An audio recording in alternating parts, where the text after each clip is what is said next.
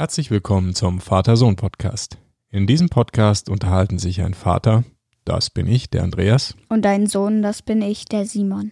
über Alltägliches, Besonderes und das Leben an sich. Und heute geht es um das Thema Geocaching.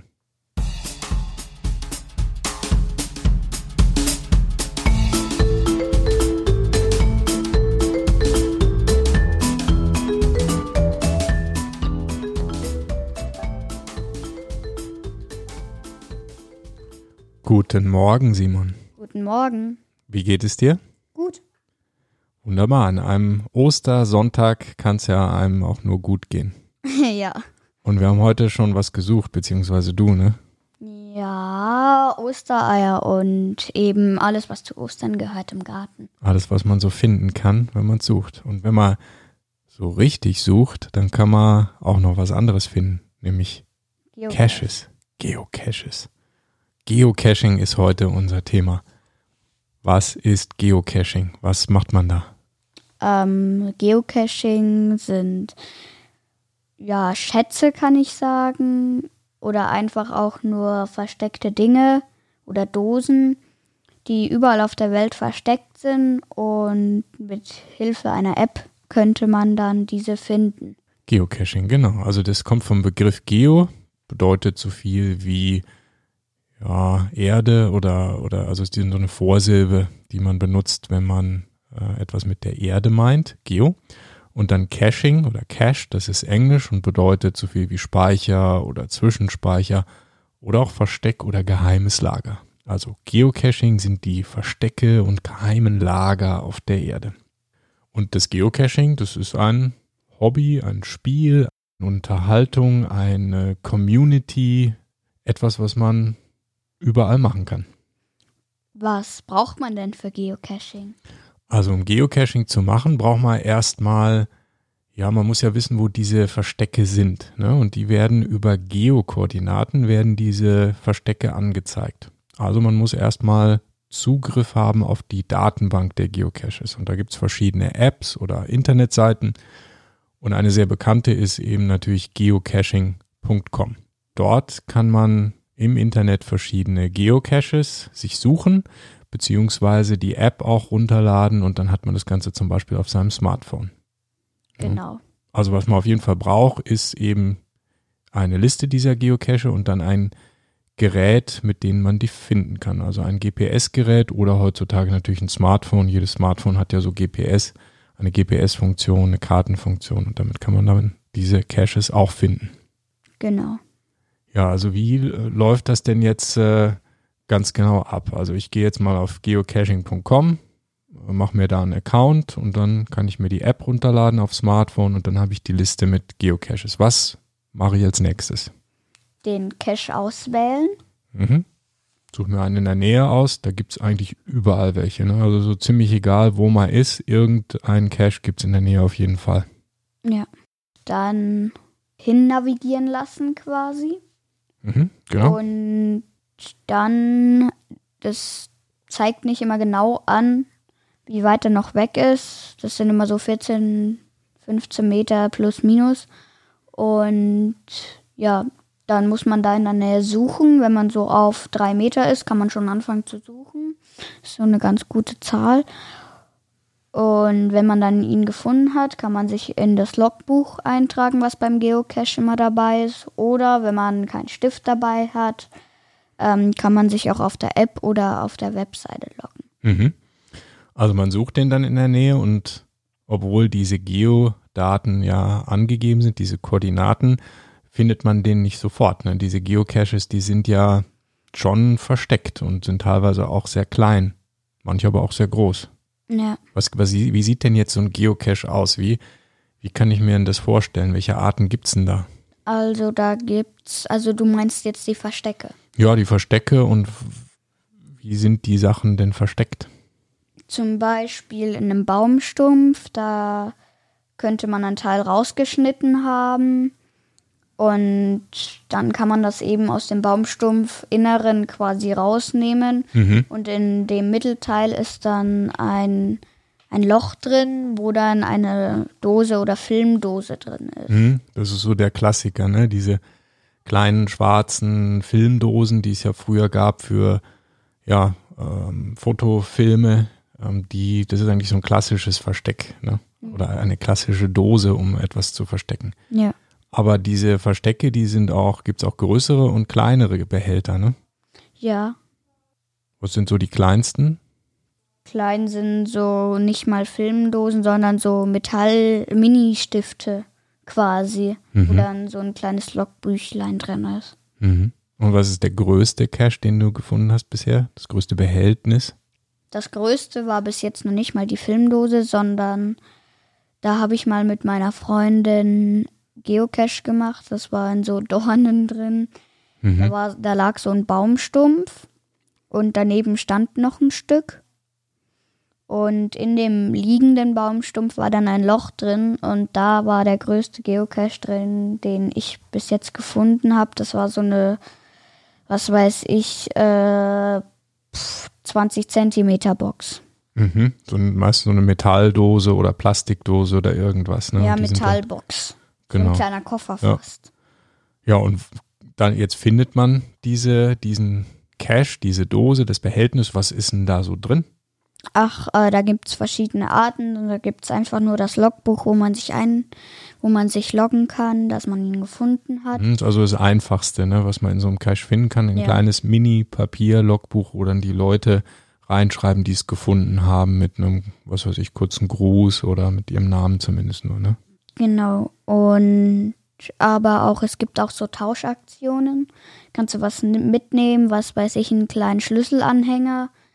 Und dann kannst du den in diese größeren Cashboxen, wo diese Tauschaktionen laufen, äh, reinstecken und da, dafür was anderes rausnehmen, was andere Leute reingetan haben. Und so wird das Ding immer weitergegeben. Mhm.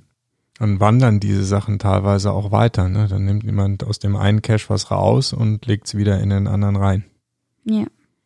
Ja, da gibt's ja auch so ganz spezielle ähm, Dinge, die man in einem Cache verstecken kann. Das sind ja diese Trackables, Geocoins, Travel Bugs, da gibt's so verschiedene Dinge, die dann teilweise auch dann eine eindeutige Nummer haben. Die kann man dann registrieren auf der Webseite, zum Beispiel von geocaching.com. Und wenn äh, man jetzt so ein Travel Bug zum Beispiel findet und legt ihn in einen anderen Cache, dann trägt man das in der App ein und dann kann man nachher, wenn man der Besitzer von diesem Bug ist oder diese Nummer hat, kann man auf einer Karte nachgucken, wo der schon überall lang gewandert ist. Das ist ziemlich cool. Das haben wir mal vor Jahren, äh, haben wir mal einen versteckt. Der war schon überall. Der ist bis nach Australien ist der gewandert und immer weiter. Also das ist richtig cool. Ja, was, was für Caches gibt's eigentlich? Ja, grundsätzlich äh, gibt es verschiedene Eigenschaften, die so ein, so ein Geocache hat, weil da gibt es auch verschiedene Schwierigkeitsgrade, also zum Beispiel leichte oder schwere. Und dieses leicht oder schwer, das kann sich auf verschiedene Sachen beziehen. Einmal auf die ähm, auf den Ort, wo es ist, also ob es irgendwie einfach zu erreichen ist oder ob man da über sehr schwieriges Gelände zum Beispiel hingehen muss. Das ist also der Schwierigkeitsgrad. Dann natürlich auch die Größe. Ein großer Geocache ist in der Regel äh, einfacher zu finden. Also diese Box, in der das dann, dann ist, ähm, das ist dann einfacher zu finden, wenn es Mhm. größer ist und wenn es sehr klein ist, dann ist es natürlich schwieriger zu finden. Naja, aber das, was meine Freundin und ich letztens auch gesucht haben, auf einer Brücke beim Nymphenburger Kanal, ähm, der sollte riesig groß sein. Wir haben ihn aber nicht gefunden. Also ich verstehe nicht, ob der unter der Brücke sein soll, aber wie soll man da hinkommen? Und Mhm. das, Ja, das ist eben nicht nur die Größe, sondern auch die Art des Versteckes kann manchmal auch sehr schwierig ausgewählt sein. Manchmal ist es sehr einfach, da ahnt man das schon, vor allem wenn man mehrere Geocaches schon gemacht hat, da gibt's ja dann so ähnliche Tricks immer so, ne, so Klassiker irgendwie naja, wir an so einem Baum, in so einer Ja. kleinen Baumhöhle oder an Verkehrsschildern oder an einer Leitplanke. Da, da hat man meistens schon so eine Ahnung, wo es sein könnte. ja genau, aber was wir mal hatten, ist ein umgefallener Pfosten. Mhm. im Gestrüpp. Und da war so ein Ritz drin. Und es war eben der kleinste Geocache, den ich äh, gefunden habe. Und dann konnte man dieses Metallstück, was das eigentlich, was den irgendwie stabilisieren sollte, konnte man hochschieben. Kam da so das Mittelteil von dem Stamm da oben raus zu einer kleinen Hülle und da war der, diese Kapsel drin. Also die lassen sich heutzutage schon was einfallen. Ja, das ist schon cool, was es da an, an Caches äh, so gibt. Ne? Ja. Wer, wer macht denn sowas eigentlich? Wer versteckt die denn? Das habe ich keine Ahnung. Weißt du das? Denn? Naja, das kann jeder machen. Jeder, der möchte, kann so einen Cache sich ausdenken, ein Versteck dafür finden äh, und äh, dann den in die Datenbank eintragen und dann kann jeder diesen Cache suchen und natürlich auch finden. Also jeder kann das machen. Okay. Mhm. Also, Also, wenn du, könnte ich jetzt einfach sagen, ich möchte jetzt, äh, was weiß ich, ähm, eine alte Brotzeitbox mit Tauschsachen drin, wo ich einmal eins reinstecke äh, oder mehrere Sachen reinstecke und dann zum Beispiel an den Baum tarne. kannst du machen. Ja, Also, Könnte kannst, ich einfach machen, ja, kannst dir einen ausdenken. oder? Vielleicht kannst du es mit deiner Freundin zusammen, könnt ihr euch mal was überlegen und dann macht ihr euren Geocache und versteckt den mal. Und schaut, ob er dann auch von jemand anderem natürlich gefunden wird. Hm. Das ist möglich.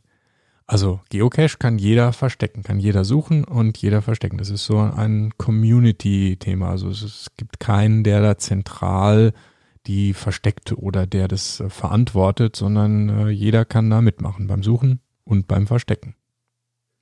Und da gibt's ja ganz unterschiedliche Geocache-Typen auch. Wir haben schon gesprochen über die Schwierigkeitsgrade, also welche, die leicht zu finden sind und andere, die eher schwer zu finden sind. Aber es gibt eben auch ganz grundsätzlich unterschiedliche Geocache-Typen. Und zwar der Klassiker ist natürlich das, das, ja, dieser traditionelle Geocache, das ist einfach versteckt. Ja, das ist, man muss also diese Koordinaten haben und dann sucht man dort in der Nähe und findet ihn hoffentlich. Das ist der Klassiker. Genau. Dann gibt's aber noch die Rätsel-Caches. Die funktionieren so, dass es zu diesem Geocache auch richtige Rätsel gibt. Die sind manchmal ja eher einfach, dass man zum Beispiel eine kleine Aufgabe lösen muss, eine Rechenaufgabe oder bestimmte Hinweise verfolgen muss und dann eben über Kombinationen äh, von Zahlen und sonstigen Dingen äh, bekommt man dann zum Beispiel ähm, einen Hinweis, wo dieser entsprechende Cache sein könnte. Das sind die Rätsel- oder Mystery Caches. Und die spannendste Form der Geocaches, das sind die Multicaches. Das sind mehrere Stationen. Bei einem Multicache hat man also mehrere Stationen, die man nacheinander besuchen muss und bei der man dann am Ende den Hauptcache sozusagen findet. Aber man muss alle Stationen praktisch zwischendrin gemacht haben, um den Endcache zu finden. Das ist natürlich der aufwendigste und die, die, auch die spannendste Form irgendwie. Ja, ich habe schon mal einen gefunden. Ähm, da war ein Stück Rinde, lag auf dem Boden. Natürlich richtig rum. Und unten dran war die Filmdose. Mhm. Es lag einfach so auf dem Boden getarnt. Mhm. Dann gibt es auch Baumloch, wie gesagt, und auch Magnet. Äh, mit meiner Freundin habe ich am Kölle-Schild mal einen ähm, gefunden. Der war da einfach so dran gehängt. Auch der Klassiker, ne? mit Ma Magneten irgendwo befestigen. Ja. Ja, und wenn man die sucht, diese Geocaches und vor Ort ist, da muss man natürlich aufpassen, dass man nicht gesehen wird. Von wem?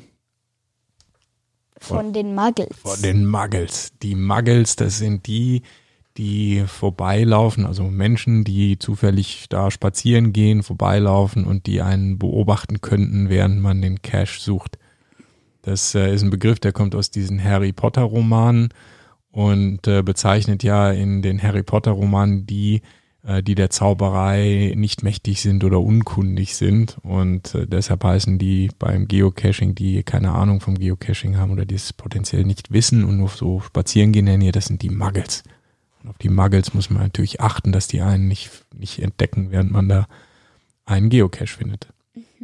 Denn wenn die den auch finden würden, die wüssten ja vielleicht gar nicht, was das ist und würden den dann vielleicht mitnehmen oder irgendwie zerstören oder sowas. Also ähm, deshalb sollte man es halt vermeiden, dass man von einem Muggle beobachtet wird. Hm. Geocaching. Ja, das ist echt eine coole Sache. Das kann man wirklich überall machen. Auf der ganzen Welt gibt es Geocaches. Äh, es macht total Spaß, weil man halt auch rauskommt, weil man spazieren geht dabei, weil man an irgendwelche Orte kommt, an die man vielleicht so normalerweise nicht gehen würde. Und ähm, deshalb ist es eine ganz tolle Beschäftigung. Ja. Ja, dann sollten wir jetzt mal schauen, ob wir vielleicht im Garten per Geocache-App ein paar Ostereier noch finden. Und das mal probieren. Ja. Probieren wir mal aus. Vielleicht finden wir die. Wenn der Osterhase auch die Geocache-App äh, verwendet, dann haben wir ja vielleicht eine Chance, da welche zu finden. Und deshalb machen wir das jetzt auch. Okay. Und damit wäre die Episode, welche Episode? 21. haben wir Ja, schon, ne? genau. Ist das 21? Wow. Ja. Damit wäre die Episode 21 vom Vater-Sohn-Podcast beendet. Und in dieser Episode ging es um Geocaching. Genau. Und wie immer äh, www.vatersohnpodcast.de. Viel Spaß beim Suchen und Finden von Eiern, Geocachen und was auch sonst immer. Okay, ciao. Adios, amigos.